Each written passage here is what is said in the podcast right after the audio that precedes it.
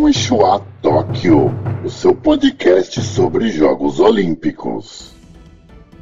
Olá, começa agora o Konnichiwa Tóquio, o seu podcast sobre os Jogos Olímpicos aqui na Rede Nacional de Notícias, que está nas plataformas e agregadores de áudio. Eu sou Ricardo Raineri e nesse programa estarei com Márcio Donizete. Diariamente, nós dois e Júlio Gotardo e convidados vamos dissecar tudo das Olimpíadas até 8 de agosto, quando os Jogos terminam lá em Tóquio, no Japão. Olá, Márcio. Olá, Ricardo Raineri. Olá, ouvinte do podcast. Vamos então à manchete do dia? Manchete do dia. Qual que é a sua manchete, Márcio? Minha manchete do dia é Brasil conquista as primeiras medalhas em Tóquio e está no top 20 do quadro de medalhas.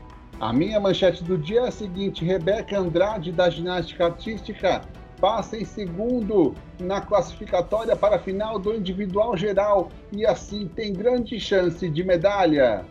Muito bem, Márcio. Depois das manchetes do dia, vamos ao resumão olímpico. Você manda. Primeiro, vamos falar de Rebeca Andrade, que acabou como grande nome brasileiro da ginástica neste domingo em Tóquio, com um desempenho em altíssimo nível, com destaque para apresentação no solo, com baile de favela, a ginasta brasileira se classificou para três finais. Além de disputar a medalha no solo e também no salto, Rebeca tentará o pódio no individual geral e vai à decisão sob grande expectativa.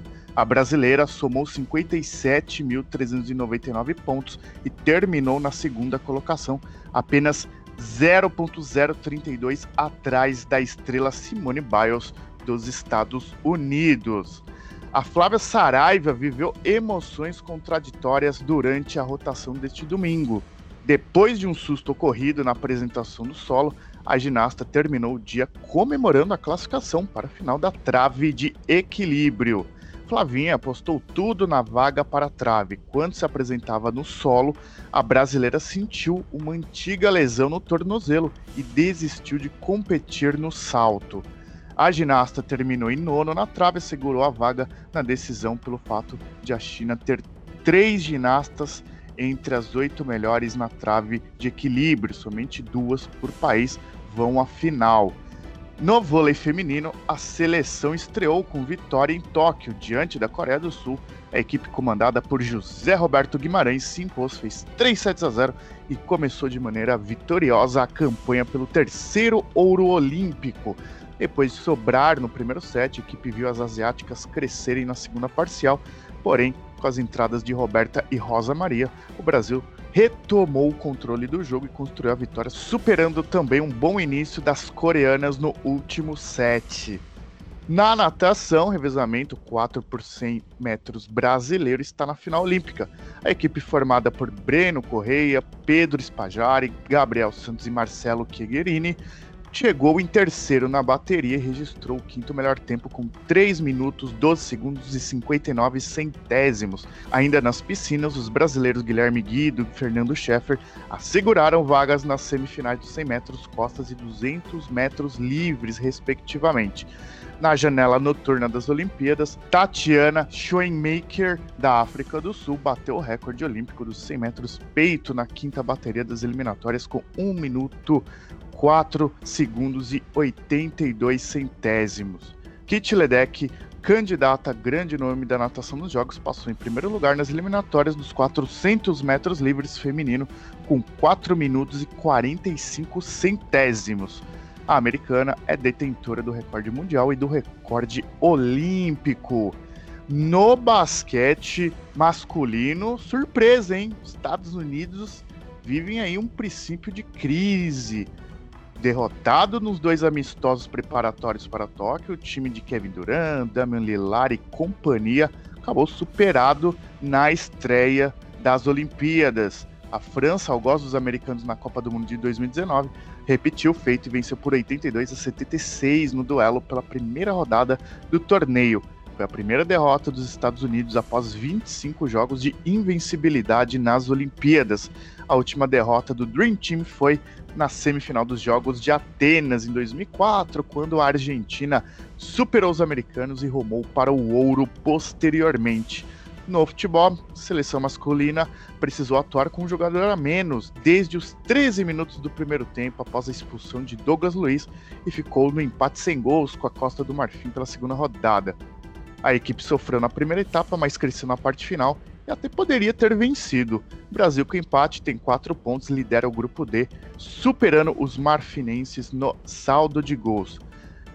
O chinês Li Junshen bateu o recorde olímpico e levou o ouro no levantamento de peso entre os homens até 67 quilos e quebrou a marca com 187 quilos levantados na segunda rodada, fechando um total de 332 pontos. A prata foi do colombiano Luiz Javier Mosquera Lozano, que levantou 180 quilos e anotou 331 pontos. O bronze foi do italiano Mirko Zani, que levantou 177 quilos e terminou com 322 pontos. Você tem também mais informações, Ricardo Rainer? Tenho também. A seleção brasileira feminina de handball empatou com o time da Rússia, ou que está representando a Rússia, por 24 a 24. Lembrando, esse time russo, na realidade, é o atual campeão olímpico, Márcio. Destaque internacional. Muito bem, e vamos agora ao destaque internacional. O meu destaque vai para o ciclismo de estrada, já que uma atleta da Holanda fez algo inusitado. Chegou com a medalha de prata. Ah, até aí tudo bem, mas ela achava que ia ser a medalha de ouro. Não percebeu que uma atleta austríaca chegou um minuto antes dela na prova que foi realizada neste domingo. E você, Márcio, qual o seu destaque?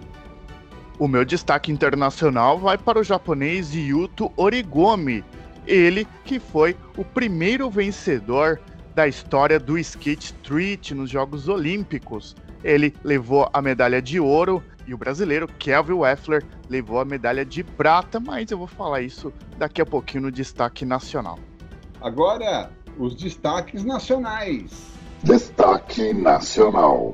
Você começa, Márcio. Meu destaque nacional vai para o Kelvin Weffler. Foi o primeiro brasileiro a ganhar medalha nos Jogos Olímpicos de Tóquio e num esporte onde o Brasil tem muita representatividade, que é o skate.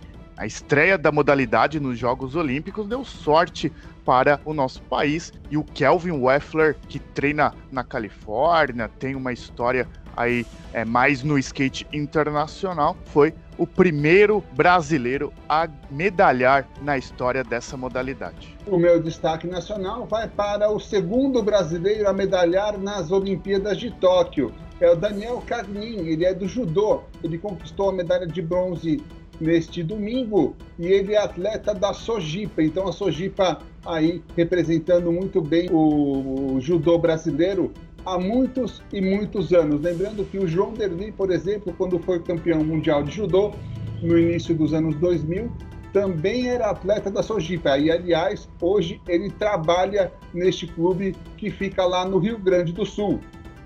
Muito bem, agora vamos à história olímpica. Histórias olímpicas. Hoje eu falo do Wanderson Oliveira, ele que está representando o Brasil no boxe masculino e é chance de medalha, pois venceu a sua primeira luta. O Wanderson começou a lutar por quê? Porque ele viu um amigo em uma academia próxima ao local onde ele morava, uma comunidade muito pobre do Rio de Janeiro, e viu que o amigo estava ficando folgado. Aí ele percebeu que o amigo estava ficando desse jeito porque estava treinando boxe em uma academia no local.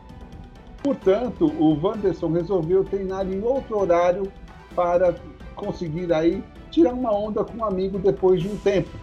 Quando ele passou para o horário do amigo, o amigo já não estava mais lutando, mas o Wanderson, com muito esforço e sacrifício, conseguiu continuar treinando e hoje se tornou um atleta que já viajou por mais de 20 países do mundo, saindo de uma história pobre no Rio de Janeiro e está representando o Brasil nos Jogos Olímpicos de Tóquio com chances reais de medalha. Muito boa essa história do Wanderson, né, Márcio? Sim, muito bacana. Aliás, os atletas de boxe normalmente têm histórias de vida muito legais, né? De muita superação e também de muita luta. Exatamente. E o Wanderson hoje em dia ele treina aqui em São Paulo, mora na cidade de Taboão da Serra, mas continua com aquele sotaque característico do carioca que não perde e todo mundo acaba até gostando desse sotaque que lembra praia, mar e sol, Márcio. E vamos agora ao quadro de medalhas desta Olimpíada de Tóquio 2020-2021. Quem lidera é a China com seis medalhas de ouro, uma de prata e quatro de bronze, total 11 medalhas. Segundo, Japão, cinco medalhas de ouro, uma de prata, total seis medalhas. E terceiro, Estados Unidos, quatro medalhas de ouro, duas de prata e quatro de bronze, total dez medalhas. O Brasil está na 19 colocação, com uma medalha de prata e uma medalha de bronze, total duas medalhas. Agenda do dia em Tóquio. E agora vamos à agenda do dia deste domingo à noite. O Brasil vai entrar em várias disputas e já começa às seis e meia da tarde com o triatlo individual masculino. Depois às sete da noite tem o surf individual feminino, também o handebol às nove da noite com Brasil e França. No skate street feminino, Raíssa Leal, Afadinha, Letícia Buffoni vão competir a partir das nove da noite. Esgrima às 9h25 tem o Florente individual masculino. Às 10 da noite tem a Silvana Lima no surf contra a Tereza Bonvalor. Taekwondo às 10h15 com o Ícaro Miguel contra Simone Alessio da Itália. O surf volta também são às 10h36 da noite com a Tatiana Weston Webb contra a japonesa Amuro Suzuki. E às 11 da noite, a Milena Titonelli vai fazer a sua estreia no Taekwondo feminino contra a Jordana Juliana Al-Sadek. Vôlei de praia, 11 da noite, com Ana Patrícia e Rebeca em disputa. Às 11h14 da noite, tem Eduardo Katsushiro contra Jolami Shine no judô até 73 quilos e o surf volta à ação às 11h48 da noite, com as oitavas de final. Aí pulando já para dia 26, né, segunda-feira, a partir da meia-noite e 5, tem o Robert Scheid já na vela, categoria laser masculino, tem natação com as finais do 4 por 100 metros livre masculino, velas meia-noite e 5 também com a classe RSX feminino com a quarta, quinta e sexta regatas, badminton à meia-noite e 40 com a Fabiana Silva enfrentando a ucraniana Mariha Ulitina e o surf mais uma vez voltação a 1h36 da madrugada porque tem a estreia do Gabriel Medina contra o Julian Wilson. Badminton às duas da manhã com o Igor Coelho em disputa. O surf às 2h12 da madrugada com o Ítalo Ferreira. 3 da manhã, o cross country masculino, ciclismo mountain bike, com as finais presença brasileira, e a natação às 7h29 da manhã, com 200 metros, borboleta masculina, as classificatórias. Às 7h39 da manhã tem o boxe com a estreia da brasileira Jussielen Romeu no peso P nas oitavas de final. Às 7h54 da manhã tem o peso pena feminino. Às 8h32 da manhã tem a natação com os 1.500 metros livre feminino, com mais etapas classificatórias. E por fim, encerrando a agenda, às 9h45 da manhã, tem Brasil e Argentina no vôlei masculino, fase de grupos. Muito bem, deixa eu dar uns pitacos aqui agora então para tentar aí ajudar a você, internauta ouvinte, a entender um pouco das chances de cada de algumas dessas modalidades, por exemplo. Vamos lá. Robert Scheid, na classe laser, ele vai tentar se recuperar, porque na primeira regata ele chegou na 11 primeira colocação. 11 primeira colocação na classe laser, então ele precisa andar bem nessa próxima regata, caso queira conquistar aí a medalha de ouro ou pelo menos uma medalha para se tornar mais uma vez medalhista brasileiro em Olimpíadas. Agora falando do Taekwondo, temos a Milena Titonelli e o Ícaro Miguel, eles que são de São Caetano do Sul. é a cidade da Web Rádio Rede Nacional de Notícias, que a gente faz parte e estamos aqui representando também neste podcast. Skate, é verdade, estava esquecendo do skate. Com a Pamela Rosa, também com a Raíssa Leal e com a Letícia Buffoni, o Brasil tem chance de fechar o pódio, hein? O Brasil tem chance de fazer primeiro, segundo e terceiro lugar na prova do street feminino que vai ser disputada hoje, de hoje para amanhã, neste domingão de muita Olimpíada. Bem, essas são as minhas, os meus pitacos, Márcio Donizete, em relação à agenda do dia, tá certo? Vamos ficar na torcida aí, quem sabe na edição desta segunda-feira do Konnichiwa Tóquio, a gente noticie mais medalhas para o Brasil. Muito obrigado a você, Márcio Donizete. O Konnichiwa deste domingo fica por aqui. Um abraço. Sayonara. Sayonara para você também. Tchau, galera.